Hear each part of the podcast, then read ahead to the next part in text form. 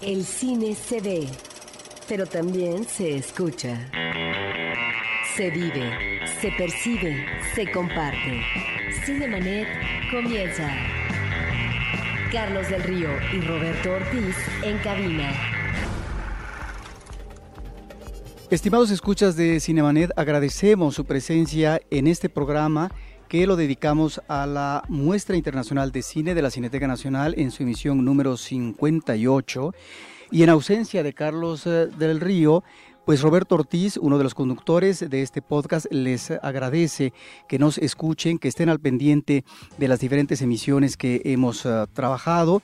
Y en esta ocasión nos da mucho gusto eh, de contar con la presencia de Carlos Bonfil, crítico de cine, que uno puede leer de manera cotidiana en el periódico La Jornada, aparte de las investigaciones y los libros que él ha publicado. Es además eh, un crítico que le da seguimiento eh, anualmente a cada una de las películas que están presentes en la muestra internacional de cine, también en el Foro Internacional y en otras actividades más que tienen que ver no solamente con Cineteca Nacional, sino con festivales de cine, etcétera. Carlos Bonfil, bienvenido. Muchas gracias. Buenos días. Carlos, la muestra ya tiene muchos años. Eh, desde un principio fue un evento importante en términos de exhibición en la Ciudad de México, pero también un referente para la provincia. Ya en los últimos años tenemos la muestra internacional de cine, también el foro, que es otra actividad eh, de la Cineteca Nacional en provincia. A tantos años de distancia, ¿cómo podemos eh, ubicar la muestra internacional? Sobre todo en un contexto donde también han aflorado en los últimos años los festivales internacionales de cine. Me parece que es muy importante que se mantenga la muestra, que se diversifique, eh, que haya regresado al formato que estuvo durante mucho tiempo presente, que fue dos muestras al año. Eh, a nadie puede verdaderamente molestarle que se multiplique el número de películas, que en lugar de, de 21 ahora sean 28, que esté dividida en dos temporadas, lo cual permite estar más al, día con los festivales internacionales de cine, con lo que se puede conseguir en estos festivales de cine, estar este, atento también a, la dinámica y programación misma de la cineteca que de algún modo viene a ser respaldada por esta muestra internacional de cine. Es un evento que la gente espera, eh, que tiene un público cautivo, atento, y hay que considerarla también en el marco de una cineteca que ha crecido mucho, que tiene muchos más espectadores de los que tenía anteriormente y que tiene ahora novedades que en mi opinión son muy estimulantes. Una de ellas es la, recuperación del cine clásico, eh, otra la recuperación del cine mexicano ah, de la época de oro, una más el hecho de que las películas mexicanas ah, independientes, que no son necesariamente películas taquilleras, en lugar de desaparecer del panorama porque tienen una salida muy desafortunada, una salida comercial con una o dos semanas apenas en cartelera, desaparecerían si no tuvieran un espacio como el de la Cineteca, donde pueden finalmente permanecer tres, cuatro, cinco semanas y tener eh, un público que, que, va siguiéndolas continuamente. Si no ves cine mexicano reciente en cartelera porque sencillamente no tienes tiempo de atraparlo, eh, siempre está la cineteca, que es como su foro ya natural. Ahora, esta situación es anómala porque lo ideal sería que el cine mexicano se viera en todas partes, que pudiera sobrevivir en cartelera comercial, y que encontrará públicos más diversos que el de la Cineteca Nacional. Sin embargo, esto todavía no se da. Son parte de las carencias que tenemos en la distribución y en la exhibición y en la falta de voluntad política por parte del gobierno de apoyar estos rubros que siguen siendo deficientes a pesar del número creciente de películas que son producidas cada año. Sí, porque en términos institucionales en la Ciudad de México, Carlos, podríamos hablar eh, de tres centros institucionales importantes. Eh, la Filmoteca de la UNAM, que tiene eh, salas de cine en varios auditorios que están no reunidos en un solo espacio, no obstante lo que podría ser el Centro Cultural Universitario el Politécnico Nacional, que cumple también un cometido con ah, eh, ciclos de cine y diversos uh, cineclubes en sus instalaciones educativas. Y en el caso de la Cineteca Nacional, que es un caso eh, aparte, eh, porque todas sus salas están en un mismo espacio geográfico. Eso diríamos que es una ventaja.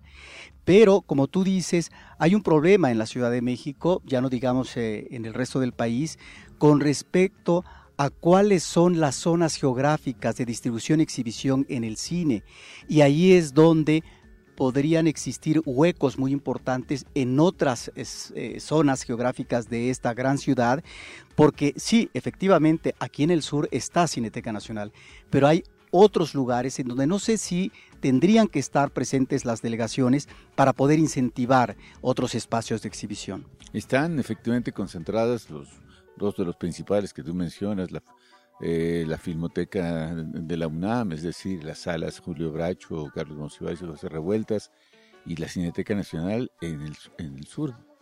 No solamente eso, buena parte de la vida cultural está en el sur, librerías, en fin, todo una teatros, todo un concepto que hace que hay partes este, que, no, que no tienen verdaderamente acceso a cineclubs, que es algo que debería fomentarse en otras regiones de la Ciudad de México y las experiencias que se han intentado al respecto no han sido tan fructíferas como uno hubiera podido imaginar, como este, el IFAL que tiene trabajo para poder sacar adelante. Y de muchos años. De muchos años, teniendo unas instalaciones estupendas y todo, eh, la pregunta es ¿por qué? ¿Por qué no logra hacerlo? El Centro Cultural Tlatelolco, en fin, pues la Casa de Cine en el Centro Histórico y hay muchos otros que tú digas, bueno, Politécnico, no se diga. Entonces yo creo que sí es necesario una política de eh, llevar la programación de la Cineteca a diferentes eh, ámbitos de la Ciudad de México y no sería una mala idea eh, tener con la Ciudad de México un acuerdo, un convenio para que la Cineteca tuviera una representación en cada delegación a través de una red de cineclubs.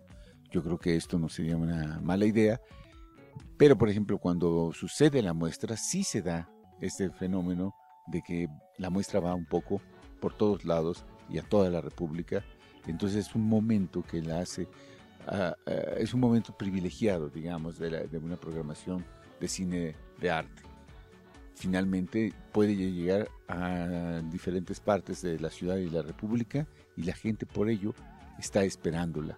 Es algo similar a lo que sucedía hace mucho tiempo cuando estaba la reseña, cuando estaba el cine Roble, cuando estaba eh, esto que la gente estaba esperando. Ahora sucede que esta espera ya es este eh, menos dramática, digamos, que, en aquel entonces, que mucha gente incluso iba al extranjero a ver el cine que no podía ver en México. O ahora con el auge de Internet, con el auge de, del video, con ah, la bajada gratuita de muchas películas por Internet o la compra eh, en el comercio informal de películas de arte, cosa que, se que ha crecido exponencialmente, la oferta es tal que esto representa para instituciones como la Cineteca un reto de estar continuamente al día, de proponer mucho más de lo que propone ya el comercio informal, la piratería, eh, y entonces tratar de, ser mucho más dinámica, creo que lo está logrando, creo que todavía falta mucho por hacer, y este, además de la muestra, la Cineteca propone a lo largo del año muchísimos ciclos, está el foro de la Cineteca, están este, el Tour de Cine Francés, está la Semana de Cine Alemán, están este, retrospectivas. O sea, hay una actividad constante en la Ciudad de México que permite que el cinéfilo puede ir todos los días a ver cine y podría incluso prescindir de tener que asistir a los festivales de cine en otros lugares de la República o en el extranjero, puesto que tarde o temprano buena parte de ese material evidentemente ningún cinéfilo podrá ver todo, eso es imposible, pero lo que le está llegando a la Ciudad de México es verdaderamente bastante rico. No podríamos quejarnos al respecto. ¿Tú ves en ese sentido un panorama alentador, precisamente ahora con la tecnología digital, en cuanto a la posibilidad de que las películas estén ya eh, en esta tecnología, eh, la difusión más amplia precisamente de estos materiales extranjeros? Esta, esta facilidad de ver más cine va más allá de la voluntad política de nuestros gobernantes. No es tanto que las políticas culturales hayan hecho el milagro. Las políticas culturales eh, de este gobierno intentan atrapar, llegar un poco, no quedarse demasiado rezagados frente a una dinámica que los rebasa, frente a una exigencia del público de mejor, ver mejor cine y de abrir los canales eh, informales de distribución de ese cine de arte muchísimo más de lo que el gobierno es capaz de hacer. Pero creo que en ese sentido la Cineteca está haciendo una buena labor y te repito, contrariamente a otras administraciones, se está favoreciendo ahora una recuperación del cine clásico que no se hacía con suficiente vigor anteriormente. Eso es lo que yo he notado como gran cambio. Que eso eh, que mencionas es interesante porque entonces hablaríamos de una contradicción. El cine clásico finalmente nos remite a la historia del cine, nos remite a un cine de gran calidad y que un acervo fílmico, por el hecho de tener no solamente en el caso de Cineteca Nacional, eh, cine mexicano en sus bóvedas, sino también cine extranjero y al mismo tiempo una colección importante de acervo videográfico, pues los clásicos tendrían que ser en esa... Eh, en ese seguimiento de la historia del cine tienen que estar presente en tanto que es un acervo fílmico, no solamente de lo nacional, sino también en su vista afuera. Además es, es, imprescindible para la formación de nuevos cinéfilos. Yo no puedo concebir que tú estés viendo películas de Lars von Trier y que estés actualizado y que estés verdaderamente con lo más reciente de la filmografía internacional sin tener una formación previa de una buena y sólida formación de la historia del cine.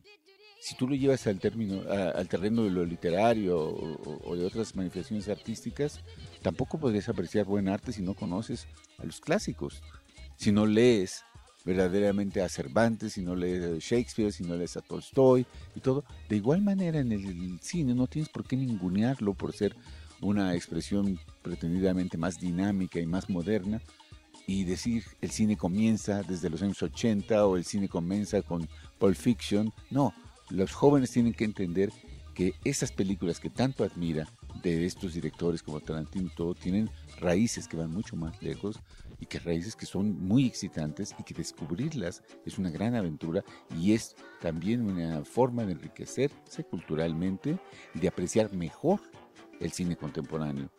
Y a esto hay que añadirle también los programas de extensión académica, los eh, programas de conferencias, de ah, discusiones que se dan en los festivales de cine también, sobre la situación actual del cine mexicano, sobre ah, temas, sobre géneros, retrospectivas, en fin, es toda una...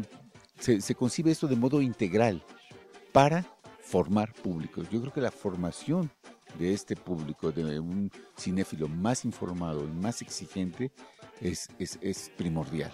En ese sentido, lo que está cometiendo actualmente la Cineteca es algo que esperábamos, es algo que finalmente se está produciendo y, y, es un placer ver, por ejemplo, el rescate de estos clásicos en pantalla grande, en copias restauradas, que semanalmente se está proponiendo aquí en la Cineteca.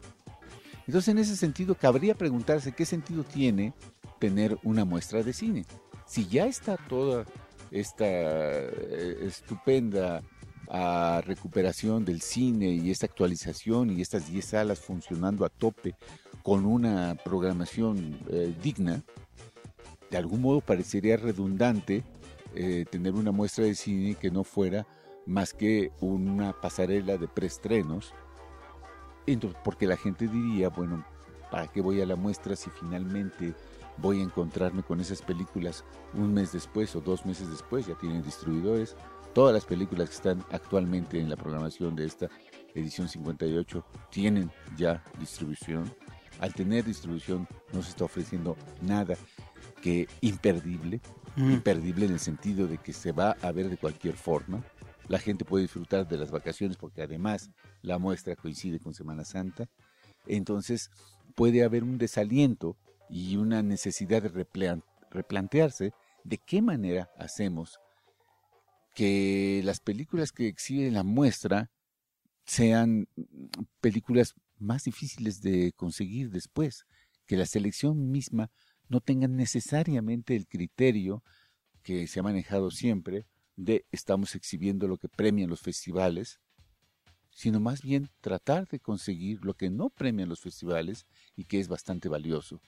Tratar de eh, descubrir y presentar aquello que no llegará fácilmente a las pantallas comerciales, eh, que es un poco la labor del foro de la Cineteca, que el espíritu del foro anime un poco más a la muestra para revitalizarla, para no quedarse únicamente en una zona de confort que consistiría en cíclicamente, de manera muy ritual, estar exhibiendo en algunos días llevando a todos lados lo que de cualquier forma se verá más, más tarde. Y bueno, sí cumple esto cuando digo llevarlo a todos lados. La muestra permite que ese cine sí llegue a más eh, lugares y a otros lugares de la República. Pero idealmente, cuando eh, instituciones como la Cineteca Nacional tengan representación en muchas partes de la República, cuando el programa Cineteca va, se implante con mayor vigor en otras partes, ahí la muestra ya no tendrá sentido, puesto que ya se habrá logrado esa diversificación, ya se habrá logrado esa representación de lo que produce la Cineteca. Cuando la Cineteca apoye la programación de los cineclubs en diferentes partes de la Ciudad de México, la muestra tampoco tendrá sentido. Entonces yo creo que vamos hacia allá. No es matar a la Cineteca, no matar, perdón, a la muestra en la Cineteca, sino que la misma actividad de la Cineteca, por su propia riqueza, la vuelva algo accesorio y a la postre innecesaria. Una muestra permanente a lo largo de todo el año. Esa, es la programación ideal de la Cineteca. Dos cosas has apuntado, lo que es el antecedente histórico de Cineteca Nacional, hablaste de la reseña de Acapulco, mencionaste el Cine Roble, que en su momento tuvo una gran presencia de público, pero lo que también en su devenir eh, tenemos eh, en los últimos años eh, en las muestras internacionales, que eh, es además una posición crítica que hemos observado quienes escriben sobre cine, tú has apuntado sobre esto en tus artículos, la cuestión de presentar en la muestra internacional películas que tienen ya su cobertura próxima a través eh, del año en eh, la exhibición comercial porque algún distribuidor ya la ha comprado. En ese sentido, eh, ¿cómo ves tú este comportamiento en los últimos años de la muestra internacional al calor de tantos festivales? Porque observamos, no es que esto finalmente eh, no tenga sentido en términos de programación en Cineteca Nacional, pero observamos que eh, algunas películas importantes que están en el Festival de Morelia, en Guadalajara, en otros más, eh, se ubican también, encuentran su colchón en la muestra internacional, en esta muestra, por ejemplo, Hagen y John, por mencionar un ejemplo, ¿no?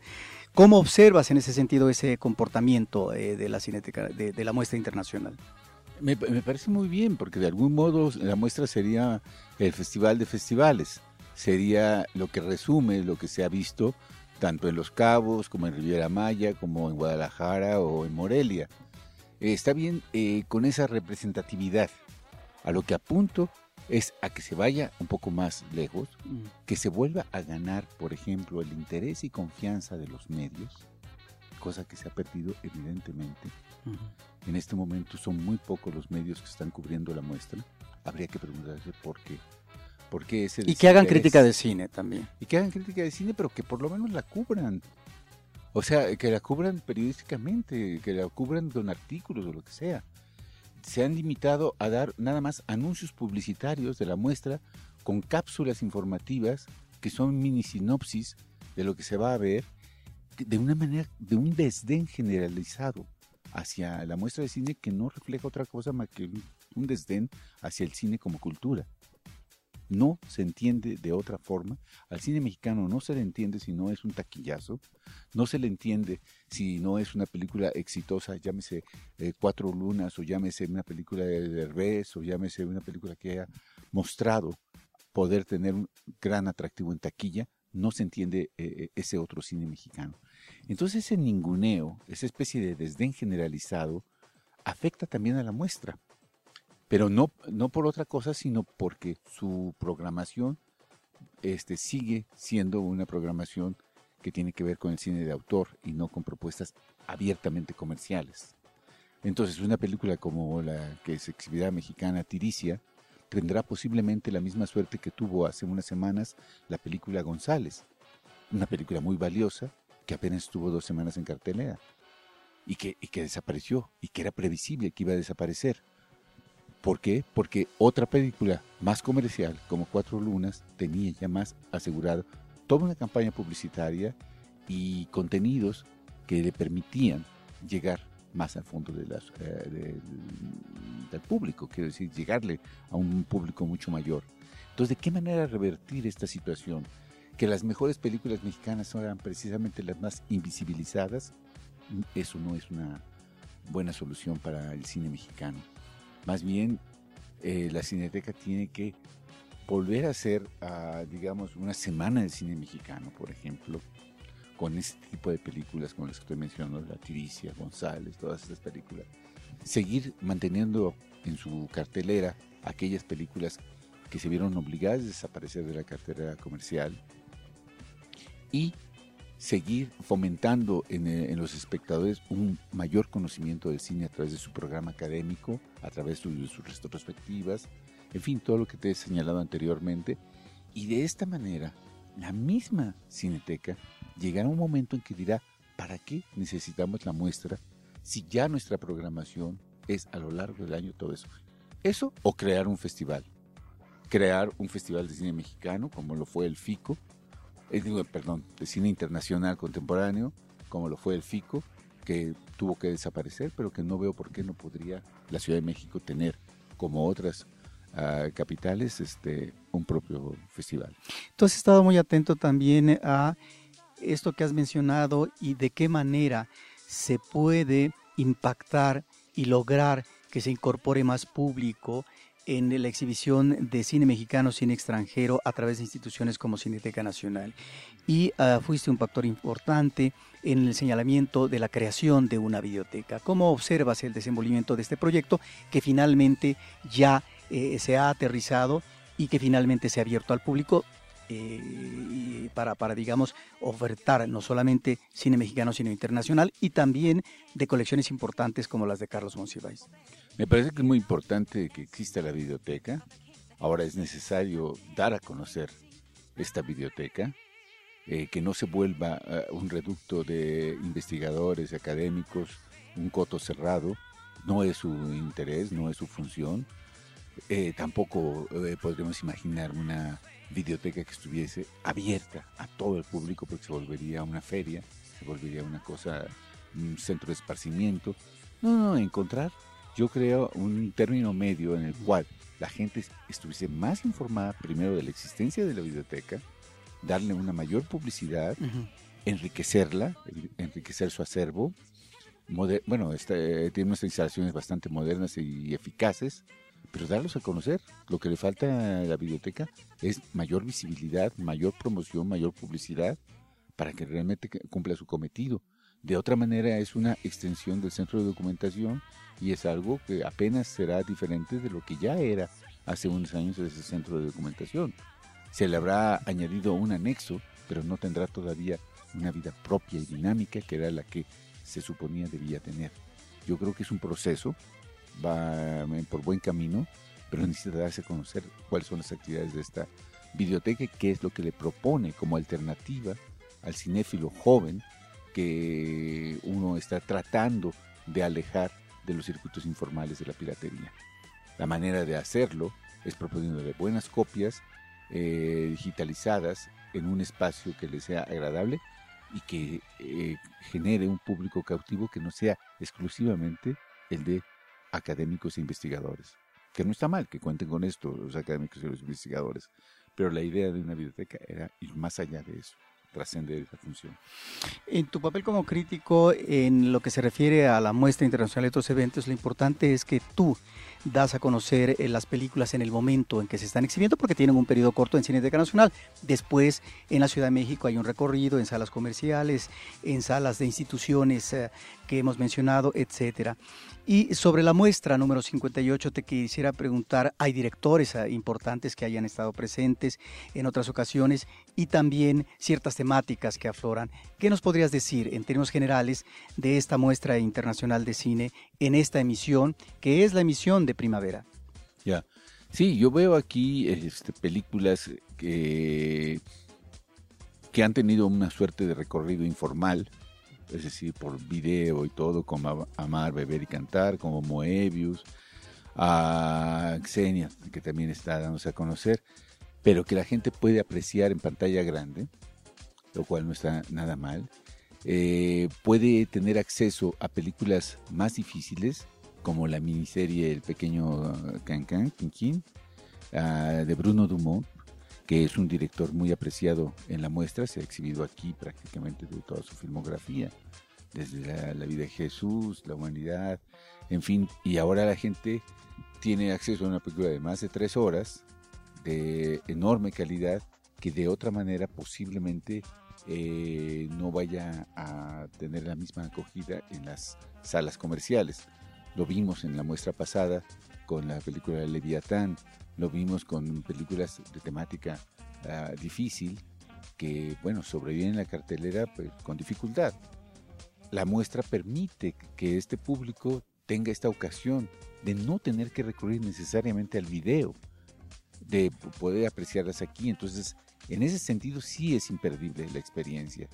Y luego, si luego tienen un estreno aquí en la Cineteca, pues tienen, digamos, un periodo extra de exhibición que, que, no está mal. Esto, esto es como una probada, como un preestreno de lo que vendrá y que la gente ya tenga un panorama más completo. En ese sentido, está, te repito, la película La Tiricia mexicana, que, además ha ganado, ha cosechado ya más de un premio internacional. Es notable, ya estuvo en los festivales, finalmente ya está nosotros.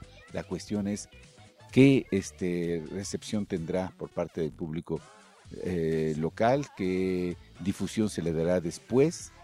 Y, yo creo que en ese sentido la muestra sigue jugando un papel muy importante, pero de algún modo tiene que llegar a los medios para no volverse una, un evento este, demasiado circunscrito a la, a la, Cineteca Nacional y a unas cuantas salas este, en, la ciudad. Tiene que tener, eh, volver a conquistar este, a, los medios. Creo que esto, mm, lejos de lograrse, se está perdiendo. Se necesita una nueva política de acercamiento a estos medios para convencerlos de la importancia de cubrir estos eventos. La muestra es un punto nada más, es, una, es como decirte, es sintomático de, este desdén que, se está produciendo hacia el cine como cultura. Yo creo que instituciones como la Cineteca o la Filmoteca tienen que hacer una mayor labor de difusión y acercamiento a los medios para eh, convencer a los editores de que es importante seguir reconociéndole al cine su, su calidad de producto cultural y no únicamente de entretenimiento. ¿Cómo observas en ese sentido el comportamiento de los eh, medios que no solamente en la actualidad están presentes, los tradicionales, el periódico, la televisión, sino también eh, las redes de Internet que juegan ya un papel muy importante en la parte social, en la parte política, pero también cultural? Eh, ¿Cómo estás observando este comportamiento con respecto a la difusión y no solamente la mención de una cinta, sino la crítica de una actividad cultural como la muestra internacional, los festivales, etcétera? Me parece capital. Yo creo que es ahí donde se está produciendo eh, el cambio de paradigmas. O sea, entiende que no eh, deseo tener una visión paseísta y anacrónica de que tenemos necesariamente que ser fieles a la letra impresa y olvidarnos de que la mayor difusión se está dando ya a través de las redes, se está dando ya en los blogs y todo, pero hay una buena parte del público que no tiene acceso a esas redes o a esos blogs. Quienes sí lo tienen es verdaderamente un público clase mediero ya convencido y que únicamente intercambia sus impresiones, pero es necesario llegar más allá de eso. Con toda la gran difusión que tienen las redes y que tienen los blogs este, de cine, no es suficiente. Yo creo que es necesario no dejar morir la otra expresión, la expresión periodística tradicional, porque hay muchísima gente que confía en ella, que la espera y que la ve desaparecer. Que la ve desaparecer sin entender por qué se ha dejado de cubrir la muestra, por qué se le ha eh, canalizado o se ha dejado que se canalice hacia eh, las redes sociales o hacia el blog, este, limitando mucho el trabajo de jóvenes críticos que solamente pueden expresarse a través de esos medios. Pero esto no tiene que ver con la comercialización de estos medios eh, tradicionales que mandan a las redes eh, estas ah, expresiones críticas y no están en el primer plano como antes, en la parte cultural, en la sección eh, donde ocupaba un papel importante, sobre todo en los periódicos, la crítica de cine. Sí, tiene que ver con eso. Tiene que ver con la ausencia de, de revistas de cine, por ejemplo. Son muy pocas unas especializadas como estudios cinematográficos, otras en vez de desaparición como icónica de la cineteca, otras este, como Cinetoma, que está bien, está, tienen muy buena labor, y otras abiertamente comerciales como Cinemanía Cine Premier. y Cine Premier. Pero yo creo que es necesario crear una revista. Si desaparece icónica, tiene que ser reemplazada por algo todavía mejor, todavía más accesible para el público de la cineteca, boletines de la cineteca. Se tendría que eh, poner en la cineteca, como sucede en muchos países, eh, reseñas de las películas, no solamente por parte de críticos nacionales, sino también extranjeros, traducidas.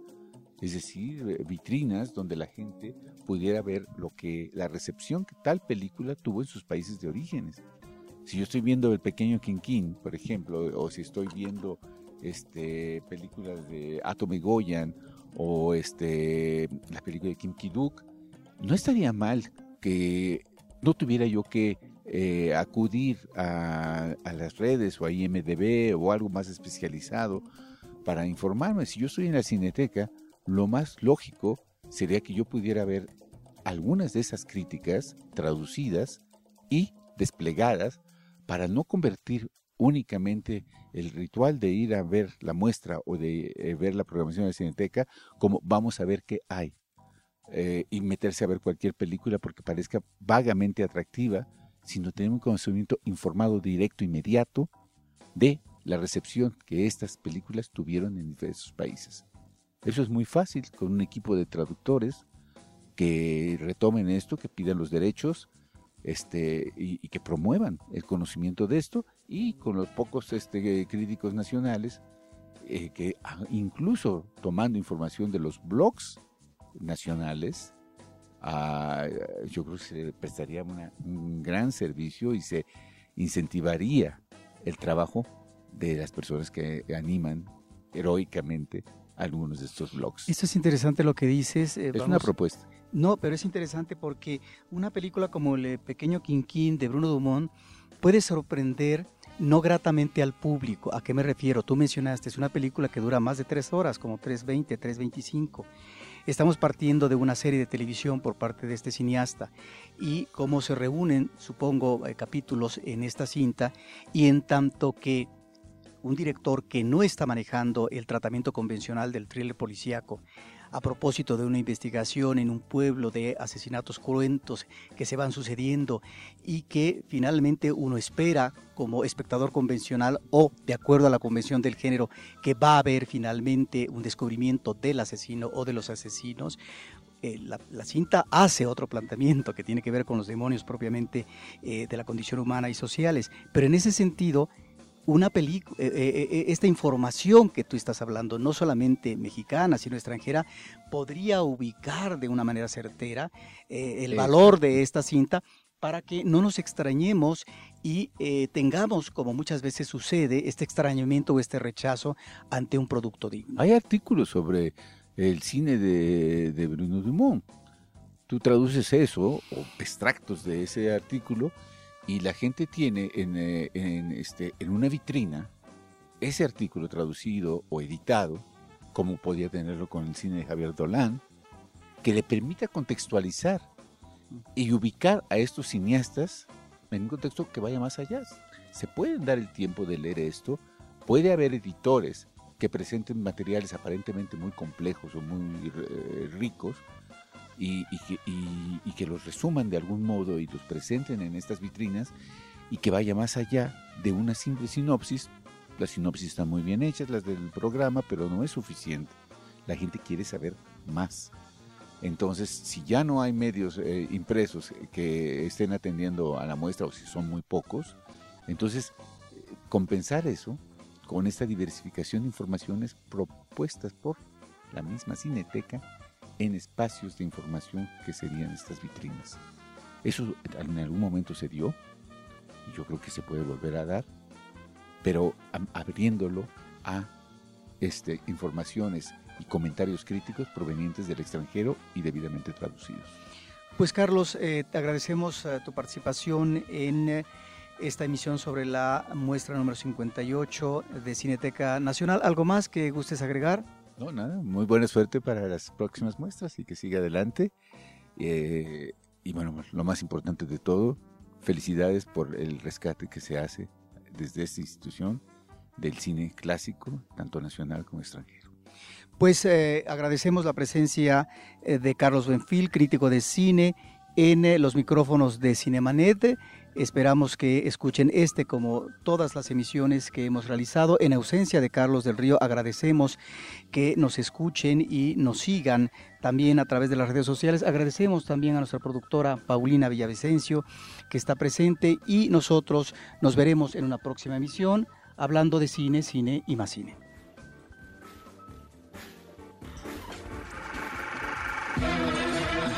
Cinemanet termina por hoy. Más cine en Cinemanet.